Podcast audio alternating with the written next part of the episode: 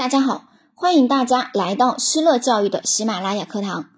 今天呢，给大家呈现的结构化试题是：现在有很多教师在做有偿家教，请问这种现象你怎么看？对于这个问题，我们可以从三个方面来进行作答：一、表态，先要有自己的态度，你是否认可有偿家教这种现象？二、解释原因。针对于你的态度，要进一步阐述原因。如果你认可，那你觉得这个有偿家教它的好处在哪里？如果不认可，那它的坏处在哪里？三、简单的进行总结。下面开始示范作答。有人认为，老师牺牲自己的业余时间给学生补课，从事有偿家教的活动，可以适当的改善老师的经济状况。同时呢，也体现了老师的价值。但我认为，教师做有偿家教弊大于利。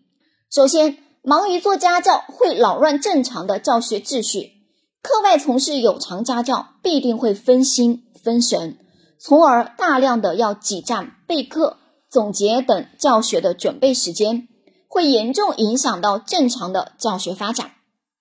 其次，教师从事有偿家教。无疑会加重学生家庭的经济负担。当前学生之间的竞争压力也很大，每个家长都想让自己的孩子多学点。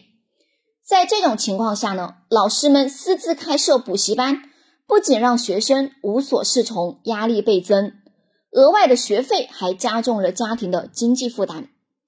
再次，有偿家教违法违规，有偿家教的行为，它既违背了。中小学教师职业道德规范中为人师表的要求，又违反了相关的教育条例法规，抹黑了教师的形象，模糊了教师的职责。因此，我认为教师呢还是应当安心的做好分内工作。做有偿家教是能够让教师收获金钱上的利益，但是教师的天职是教书育人，为了赚钱而将注意力转移在学校之外。明显是本末倒置，让孩子们在公平的环境下不断学习和成长，这才是人民教师应有的追求。